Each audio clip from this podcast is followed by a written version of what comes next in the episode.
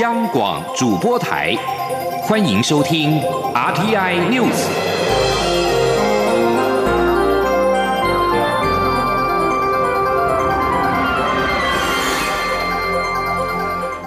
各位好，欢迎收听这节央广主播台提供给您的 RTI News，我是陈子华。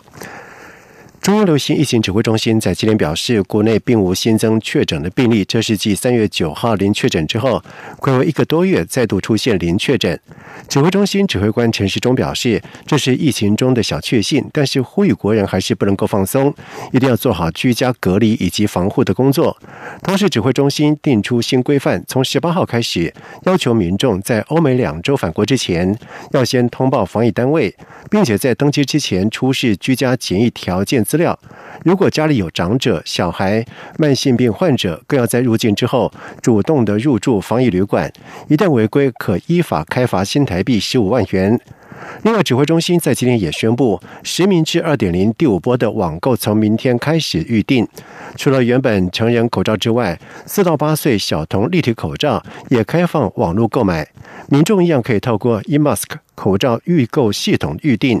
由于成人购买儿童口罩近日比例比较高，指挥中心也决定恢复儿童口罩购买年龄的限制，十六岁以下才能够购买儿童口罩。记者郑祥云、江昭伦的报道。口罩购买政策又有局部调整。指挥中心十四号表示，由于开放成人购买儿童口罩之后，经过统计，有近四分之一的儿童口罩被成人买走。为了保障儿童优先使用儿童口罩的权利，四月二十三号起恢复儿童口罩年龄购买限制，仅有十六岁以下健保卡才能够购买儿童口罩。另外，指挥中心也宣布，十五号第五波网络预购口罩正式启动。将同步透过 eMask 口罩预购系统试办四到八岁小童立体口罩全面网购，取货时间则是四月二十三号到五月六号。陈世忠说：“哦，长度小于八公分、宽度小于十二公分的小童的口罩，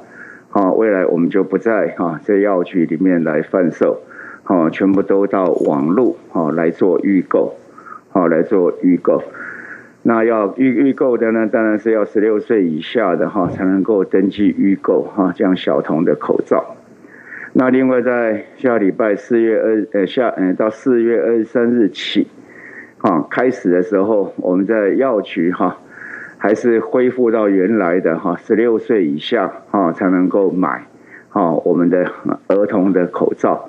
好那大人仍然只能买大人的。陈时中表示，儿童口罩有多种型号，只选择最小型号的小童立体口罩进行网络预购，主要是考量该尺寸口罩分配数量较少，很难在药局适当分配，适用性低。若改由网络通路，应该会更方便家长购买。配合该项措施，指挥中心也建议家长可以尽快帮孩童的健保卡绑定家长手机的健保快一通 App，就可以方便帮孩童进行网购。指挥中心也提醒，因为儿童口罩与成人口罩单次可以购买的片数不同，网络预购缴费金额也不同，缴费时可与他人合并结账，但个别订单运费仍要分别计算。一旦完成缴费，就无法更换品项。中国面台记者郑祥云、张昭伦台北采访报道。而针对武汉确诊个案，按三九三常驻美国没有健保返国之后，经过检验确诊而隔离就医，引起了外界的讨论。对此，中央流行疫情指挥中心指挥官陈时中表示，不管个案有没有健保，或者是是不是国人，只要在台湾发现确诊，政府都会用国家力量给予治疗。这是因为基于对国人的照顾，以及考量世界的互助精神，还有避免患者成为国际人球，这对全球防疫都有帮助。同时，指挥中心表示，虽然隔离治疗费用由政府负担，但是如果是集中检疫所以及裁剪等服务还是需要着收相关的费用。另外，在日前搭乘珊瑚公主号邮轮的七名的台湾籍的乘客在返台之后，已经有四人确诊武汉肺炎，而其中三名第一次裁剪阴性者将列为明知故犯。陈时中表示，将对其征收集中检疫以及检验的费用，估计每人大约自付新台币五万一千元。而因应俗称武汉肺炎 （COVID-19） 疫情对台湾观光产业带来的重大的冲击，交通部在今天是发布了第二波的观光产业纾困请领要点，包括了员工薪资、企业营运费用以及生计费用补助，都可以从即日起开始申领。交通部长林佳龙受访的时候也强调，最快一个两个礼拜之内，救命钱就可以入袋。记者吴丽君的报道。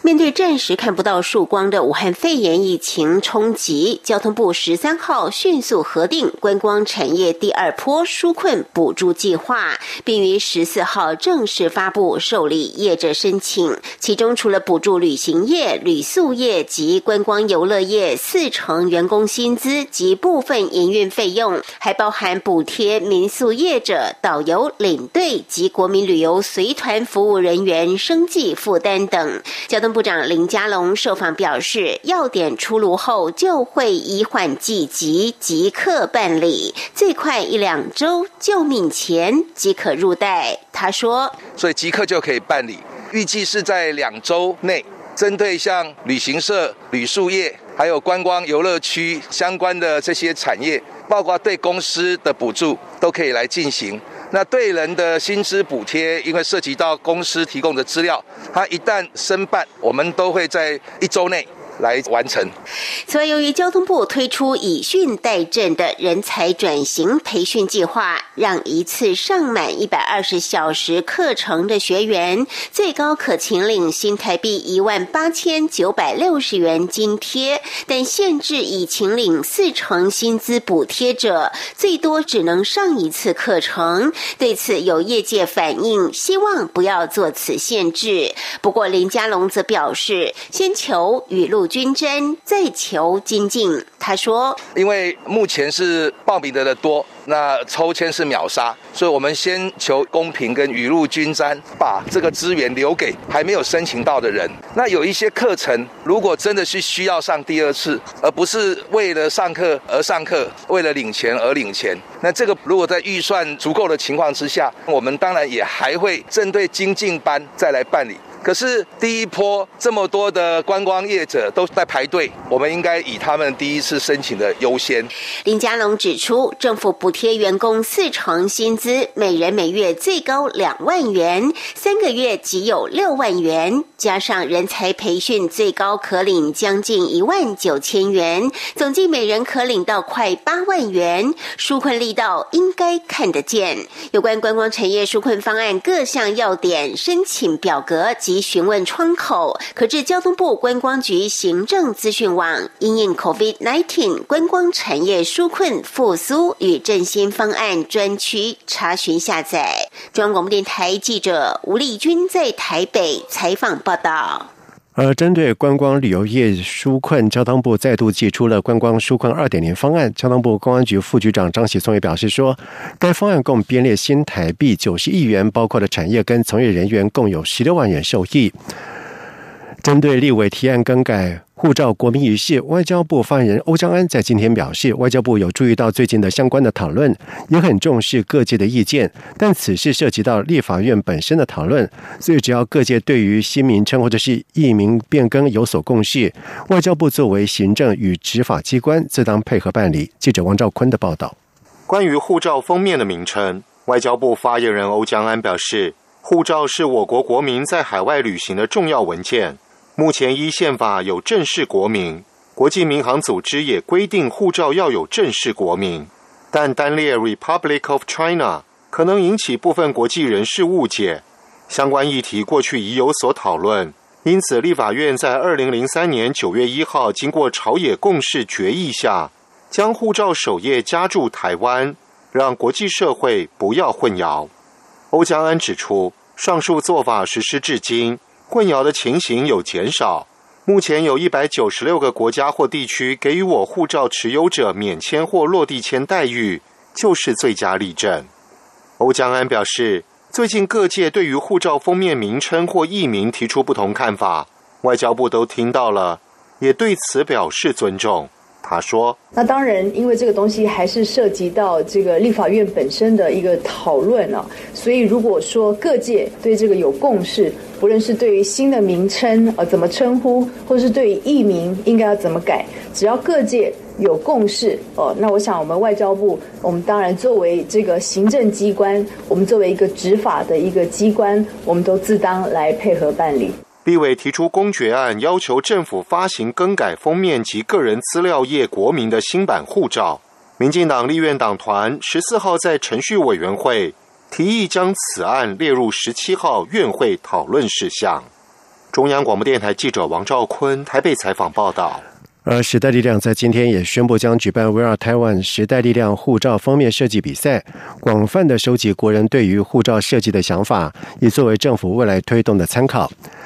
接下来我们来看台北股汇市在今天的表现情形。武汉肺炎疫情是全球大流行，而尽管台北股市在上个礼拜已经重登万点大关，不过国安基金在昨天是举行了委员会议，决定持续护盘台股。而台北股市在今天在国安基金持续力挺之下，是再加上外资买超超过了新台币一百五十亿，台股飙涨两百三十三点，是涨幅为百分之二点三一，收在一万零三百三十二点。至于在汇市方面，新台币兑换美元汇价收盘是收在三十点零七一元，是小升。四点九分，记者陈林信洪的报道。武汉肺炎全球死亡和确诊人数持续增加，英法两国都宣布禁足令持续。不过，美国疫情最严重的纽约州长却称最坏情况已过。美国总统川普也打算于五月一号重启经济活动。美股道琼期货电子盘呈现上涨，激励十四号的亚洲主要股市，日股涨幅超过百分之三。中国股市包括上海和深圳两地股市也都各有超过百分之一点五和近百分。之二点五的涨幅，韩国股市也上涨超过百分之一点五。台北股市早盘开高之后就一路往上冲，由于国安基金决定持续护盘台股，投资人吃下定心丸，再加上外资回头买超，且金额超过新台币一百五十亿，推升指数中场几乎收在最高点，重新站上一万零三百点大关。启发投顾副总李永年说。今天这个美美股的电子盘今天的走势就很强了。这个疫情呢，哈，这个看起来，尤其像是美国的疫情，看起来好像呢已经开始。这个有趋缓的这个现象了，哦，那所以大家就会比较比较没有那么担心了。那这两个原因应该是造成美国电子盘能够大涨，然后呢也激励我们亚洲股市，像包括台湾股市在内，都能够大涨的一个最主要原因了。不过，分析师也认为，由于美国财报行情开跑，尽管数据不好，已经在预料当中，但仍得留意卖压。尤其以台股来说，短线的技术指标已经进入过热区，再加上外资还未真正回流台股，投资人仍得多方观察。汇市部分，在台股大涨下，新台币对美元汇价十四号持续升值走势，且向三十元大关靠拢。十四号以小升四点九分收盘。盘来到三十点零七一元，已经是于一个多月来新高。中央广播电台记者陈林信鸿报道。而另外一方面，美国俗称武汉肺炎的。COVID-19 疫情看似初步的缓和，东岸跟西岸各有数州宣布区域性的协议，彼此协调目标是在控制疫情的条件之下，逐步的放宽居家令，并且重启经济活动，让学校复课。而在东岸，包括了纽约州以及纽泽西州等州长在十三号联合召开了视讯会议，宣布组成专门小组来演练重启经济计划。而在西岸的加州。俄勒冈州以及华盛顿州也宣布一项类似的协议，内容有关重启经济以及防止病毒扩散的共同愿景。预料在十四号会公布更多的细节。路透社并且表示，东西岸共有十州的州长，除了麻州的贝克之外，全部都是在党的民主党籍。世界银行高层官员在十三号表示，见到许多债权国具有广大意愿让贫穷债务国暂缓的还债，让他们集中心力来对抗武汉肺炎。而世银常务副银行行长洛森博表示，二十国集团的主要经济体跟七大工业国集团早前都已经大致支持世银以及国际货币基金的呼吁，让贫穷国家暂时停止还债。七大工业国跟二十国集团的财政。官员预定在这个礼拜开会讨论债务减免议题，细节仍在最后的确定当中。但他们预期二十国集团将会支持债务减免方案，至少一直到今年年底为止。而世银总裁马尔波斯则是表示，他预期在十七号，世银以及 IMF 的发展委员会联合会议的二十五位成员会对这项提案广泛的背书。以上新闻由陈子华编辑播报，这里是中央广播电台台湾之音。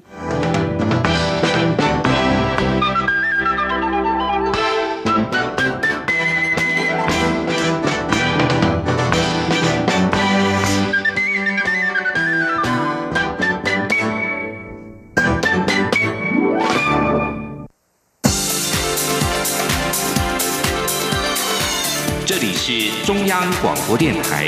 台湾之音，欢迎继续收听新闻。现在时间是晚上的七点十五分，欢迎继续收听新闻。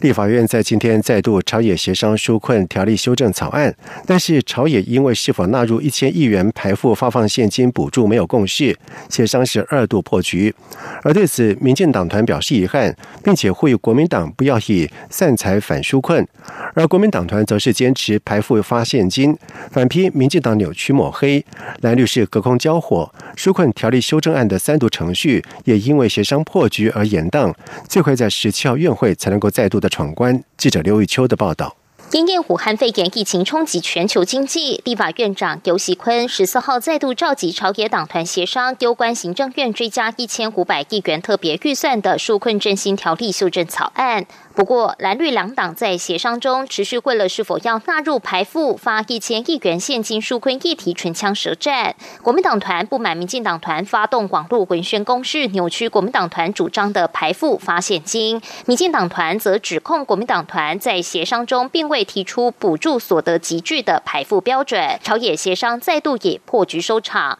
连带影响纾困条例修正案无法如期在十四号下午院会中完成三读，而蓝绿战。战火也持续从场内延烧到场外。国民党团书记长蒋焕安随即举行记者会，重申立场，强调国民党坚持编列一千亿元，并以所得集聚计算排付后直接发放现金给民众，绝非人人有奖。与行政院目前规划对受疫情冲击的劳工薪资补贴不排斥。国民党团也要求民进党团为发动不实抹黑的文宣致歉。劳工朋友，他们薪资受有损失。给予他们相关的补助，这是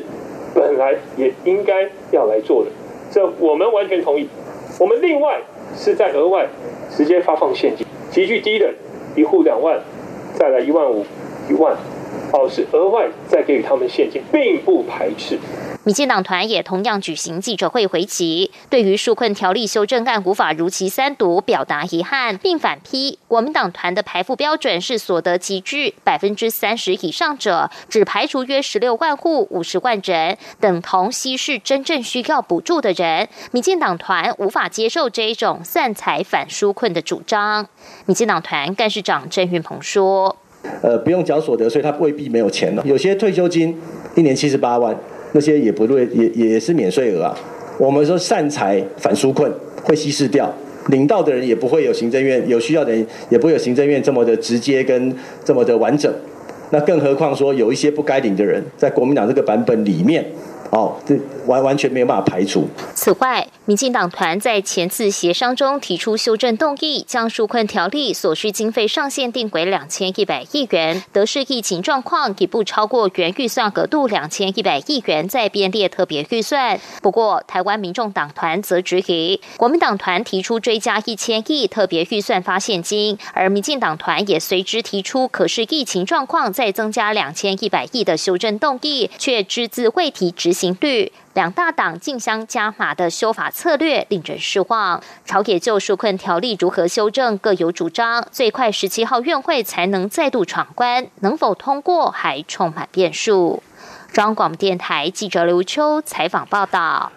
而对国民党立院党团坚持追加新台币一千亿元特别预算，在排付情况之下发放现金纾困，政委员龚明鑫及国民党的政策目的是什么，又要如何检验成效？他并且指出，疫情发展难以预料，所以应该备着救命钱，而不是没有政策目标的花掉。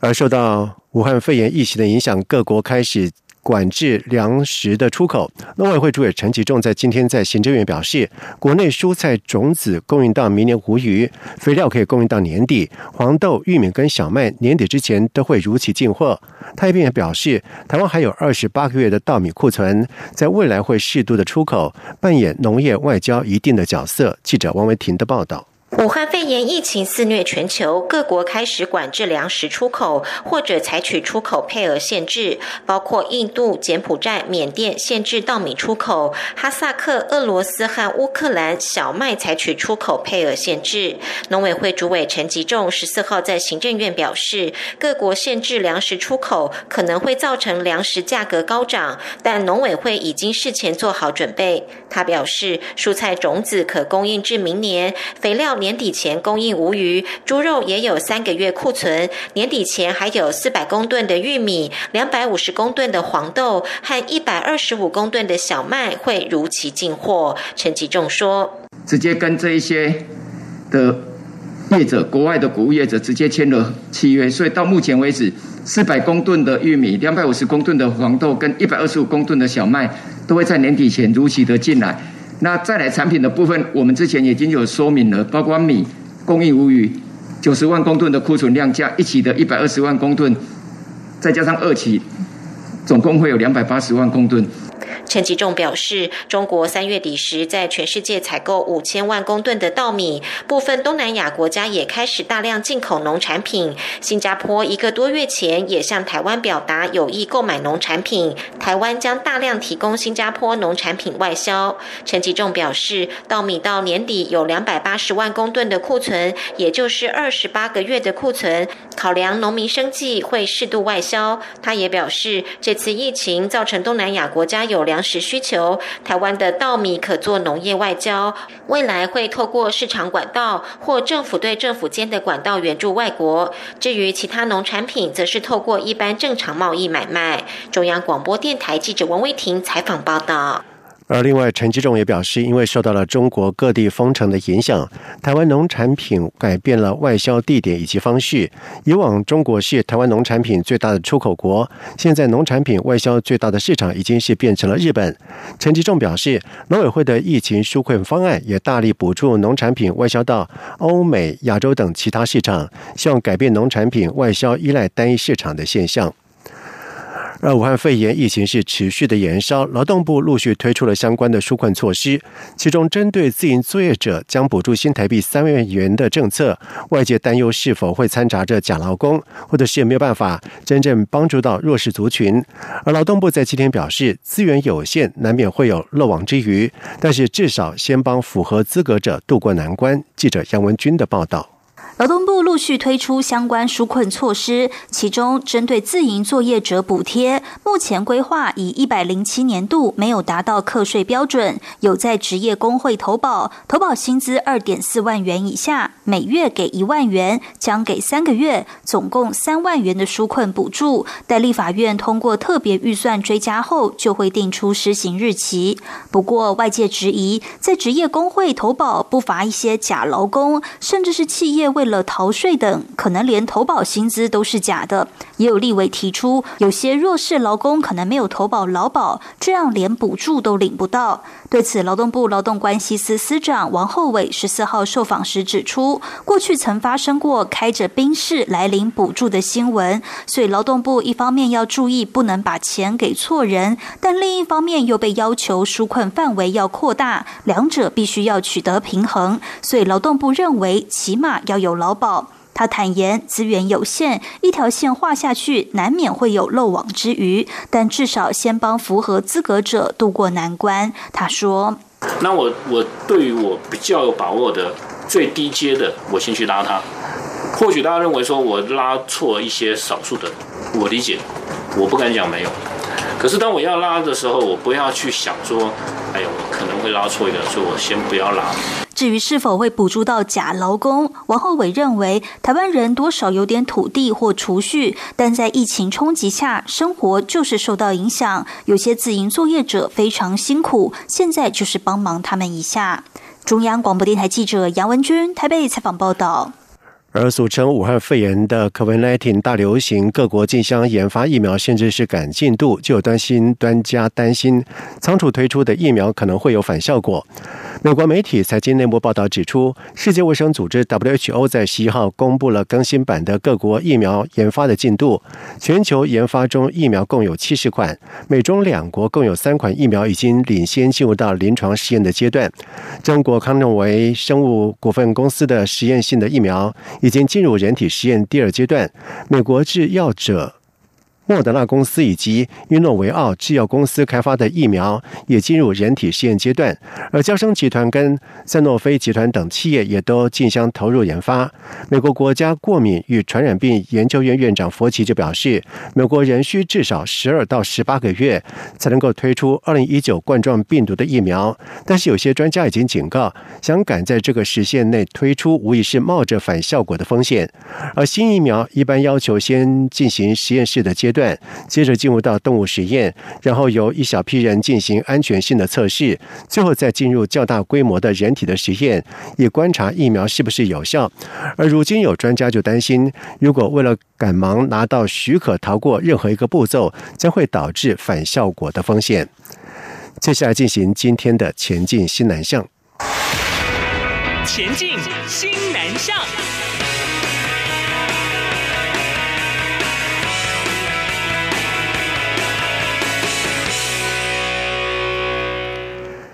受到武汉肺炎疫情的影响，华语能力的测验目前暂停举办。国家华语测验推动工作委员会统计最近一次考生的资料，报名者共有来自五十七个国家，而其中高达有五成是越南人。华测会就表示，因为越南外管的大力的推广，并且与越南教育部合作，加上有越来越多越南台商以华测的成绩作为。甄选干部的依据，也促使了越南声势报考踊跃。记者陈国维的报道。国家华语测验推动工作委员会统计最近一次华语文听读测验一千三百六十五名报考者的背景资料，结果发现有百分之八十五是学生身份，国际移工占百分之六，技术人员、专业人士、教育训练人员和管理人员占了百分之一点五。当中有百分之六十三是在台湾学过中文，约百分之十五是台湾奖学金、华语文奖学金或国合会奖学金的受奖生，约百分之三十的考生使用的学。学习教材是当代中文课程，百分之十三采用新版实用视听华语，百分之四使用时代中文。如果以国籍统计，一千多名考生来自五十七个国家，以越南占百分之五十最多，其次为日本的百分之十二，印尼百分之十一，也有一些考生是韩国、泰国、巴拉圭或马来西亚人。华测会执行长陈伯希表示，近年来泰国、越南、印尼及缅甸的报考者越来越多，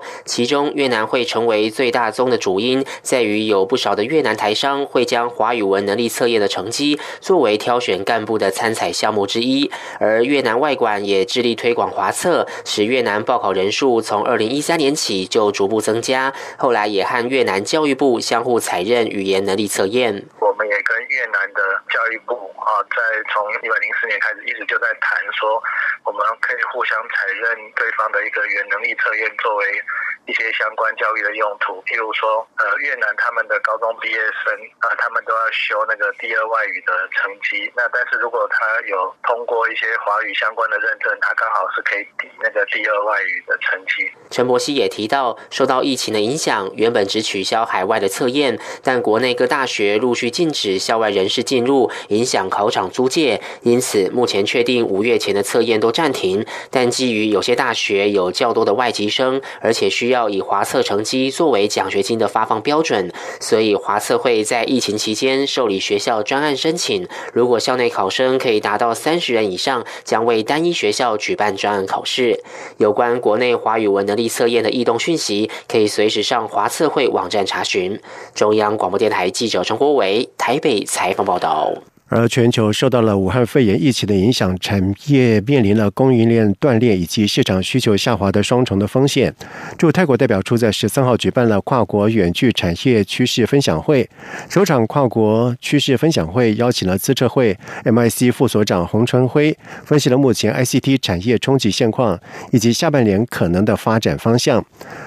而驻泰国代表处代表童振源则是表示说，ICT 是我国的核心的工业，也是泰国台商的重要的产业，在未来将再度邀请资策会继续针对生产面、供应面、需求面等全球未来趋势，提供更多的前瞻性的看法，以及如何连接台商的优势，来促进台商在泰国事业发展，提出相关的建言。